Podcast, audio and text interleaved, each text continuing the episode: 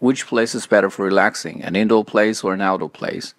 I think this, first of all, depends on the weather.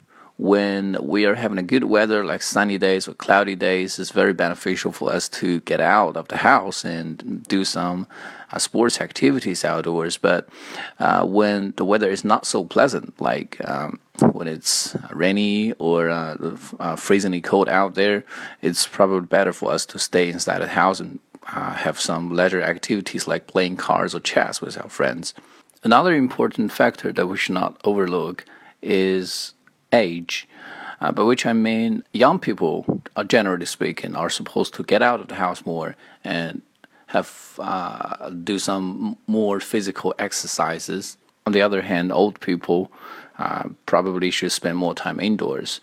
But the bottom line is that given that all other conditions are equal, people should absolutely spend more time outdoors.